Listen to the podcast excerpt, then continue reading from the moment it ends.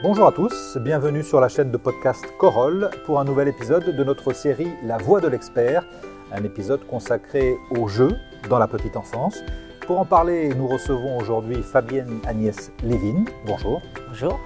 Vous êtes psychopédagogue, spécialiste de la petite enfance et de la pédagogie du jeu, et vous êtes l'auteur d'un ouvrage consacré à ce sujet, Une pédagogie du jeu avant 3 ans, paru aux éditions Duno. Alors le jeu, c'est une activité euh, essentielle. Est-ce que c'est une activité essentielle dès la plus petite enfance? Jouer, ça répond à un besoin. Un tout petit, c'est pour lui, jouer, c'est vivre. Euh, c'est son rapport au monde, son rapport aux objets, euh, son rapport à l'autre, bien sûr, puis même son rapport au, corps qui sont en train de s'organiser quand il est en train de jouer. Euh, le, lien entre l'enfant et le jeu, ça commence à quel âge? Il y a deux points de vue en fait. Soit on dit, dès la naissance, le jour J, l'enfant joue. Dans ce cas-là, ça veut dire qu'il jouait déjà avant. C'est vrai que le fœtus, bah, il éprouve des sensations, il fait des mouvements, il se passe certainement des, tas de choses très intéressantes pour lui dans la vie, dans le milieu intra-utérin. Après, de là à dire que ça s'appelle vraiment du jeu, ben, ça, se discute. Moi, ce que je préfère dire, c'est que ça va mettre du temps. Euh, c'est une activité qui va s'élaborer, qui va se mettre en place petit à petit. C'est un apprentissage, c'est une expérience surtout. C'est-à-dire la première expérience, c'est l'expérience du contact peau à peau, du, euh, plaisir euh, autour du biberon, du sein. Et c'est cette expérience, ce plaisir que l'enfant va chercher à prolonger quand il sera suffisamment sécurisé, quand il aura vraiment acquis cette sécurité interne, et il aura envie d'aller chercher du plaisir bah, ailleurs, ailleurs avec son corps, ailleurs avec le monde qui l'entoure. Alors, est-ce, qu'on peut euh, précisément rentrer un peu dans le détail et essayer de décrire le rôle spécifique euh, du jeu dans le développement de l'enfant et notamment dans le, dans le développement de sa personnalité? Quel est le lien entre le jeu et le développement de la personnalité de l'enfant? La langue française permet un jeu de mots facile, hein, c'est de dire que au travers du jeu euh, JEU, c'est le jeu JE qui se construit, c'est le moi qui se construit. Alors évidemment, ça dépend à quel âge, mais par exemple, quand il joue avec des figurines, avec des voitures, avec des poupées, des poupons, il, projette à l'extérieur de lui des choses qui sont, qui sont enfouies. Alors ça peut être des frustrations, ça peut être des pulsions agressives, ça peut être des désirs, et tout ce qu'il ressent inconsciemment, bien sûr, en lui, il va le mettre dans ces petites histoires, dans les, dans les gestes qu'il va avoir avec les, avec les objets ou avec les personnages. Et c'est en cela qu'il s'exprime dans le jeu. Dès qu'il va se mettre à faire semblant, à, construire un scénario, à prêter des paroles à des personnages, qu'il construit donc en même temps sa personnalité, et que sa structure psychique est en train de s'élaborer.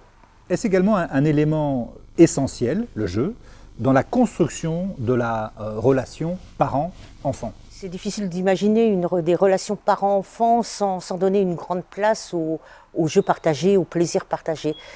Maintenant, tous les parents euh, ne sont pas des anciens joueurs, ou euh, certains parents ont oublié, ou sont plus du tout connectés à leur enfance, et, ont du mal à jouer avec leur enfant.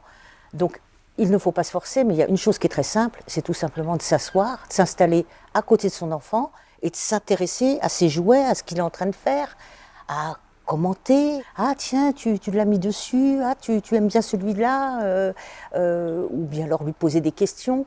Donc s'intéresser au jeu de l'enfant, s'intéresser à ses jouets, c'est s'intéresser à lui et c'est établir une relation de, de qualité déjà. Alors je vous propose à présent d'entrer dans le détail et de nous interroger sur quel jeu, à quel âge. Première question euh, générique, la fonction du jeu varie-t-elle selon l'âge de l'enfant? Évidemment, les enfants ne jouent pas de la même manière à chaque âge.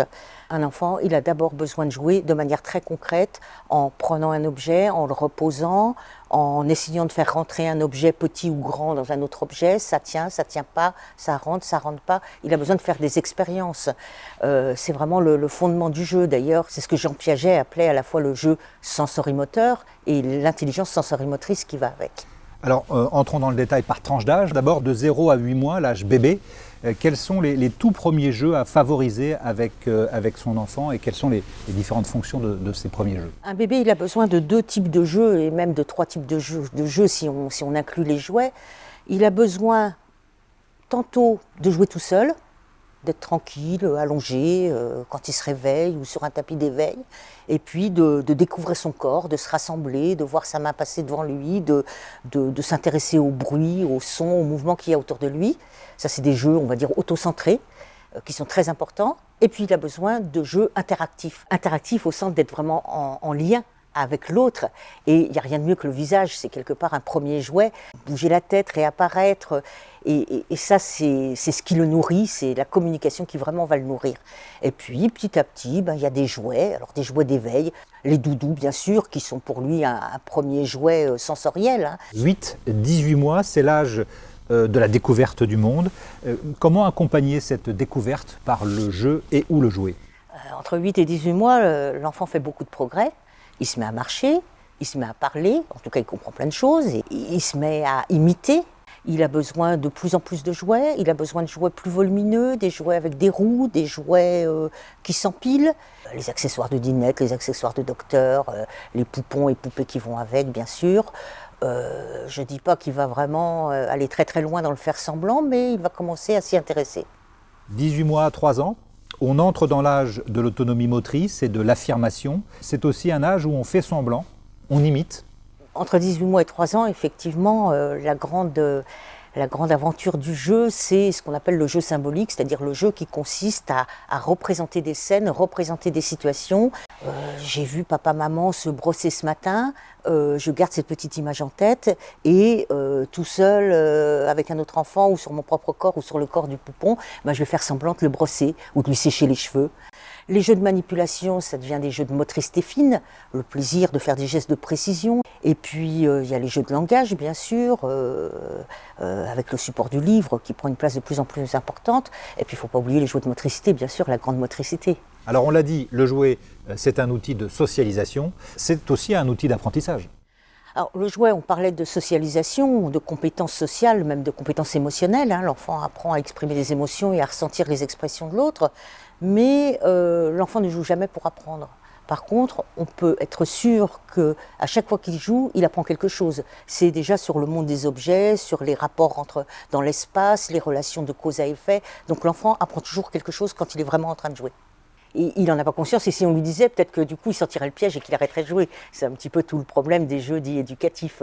On n'a pas ce problème-là avec le, domaine du, jeu symbolique qui est vraiment, euh, euh, le, comment dire, qui a une place euh, royale à l'intérieur du jeu. Est-ce qu'il est possible d'identifier les moments où il est préférable de laisser l'enfant jouer seul et à contrario, ceux où les parents doivent être des partenaires de jeu?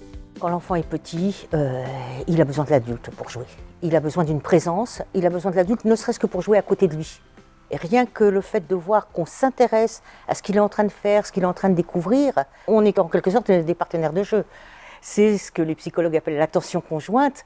C'est quand euh, euh, le bébé s'intéresse à un jouet, qu'il nous regarde et qu'il voit que nous, non seulement on le regarde en train de jouer, mais on regarde aussi le jouet. Il y a un triangle entre l'objet, euh, l'enfant et, l'adulte. Et alors là, il y, a, de la qualité euh, à la fois de la communication et du jeu. Et à contrario, il y, a, des moments où il est euh, préférable de laisser l'enfant jouer seul, peut-être quand il est plus, plus âgé?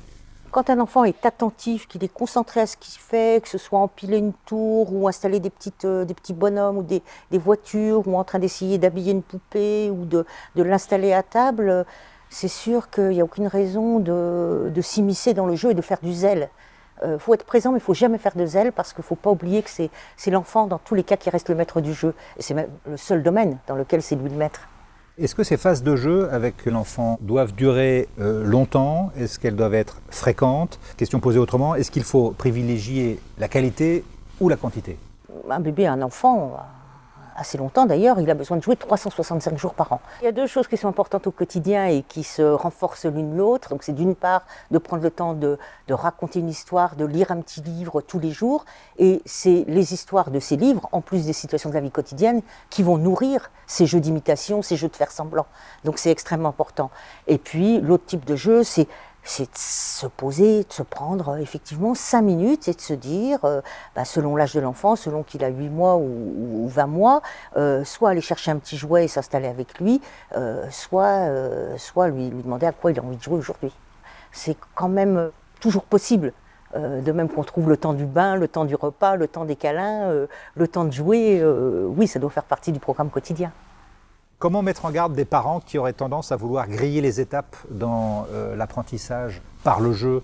Comment les, mettre en garde sur les risques d'une surstimulation? En tant que parent, ce qui est important, c'est d'être vraiment intimement convaincu qu'au travers du jeu, l'enfant va se développer et s'épanouir, grandir, faire des progrès dans tous les domaines de son développement. Et c'est ça le mérite du jeu, c'est qu'il n'y a pas un domaine, que ce soit sensoriel, physique, euh, la motricité manuelle, euh, euh, le, domaine émotionnel, les compétences sociales, l'affectivité bien sûr, mais aussi l'intelligence. Hein.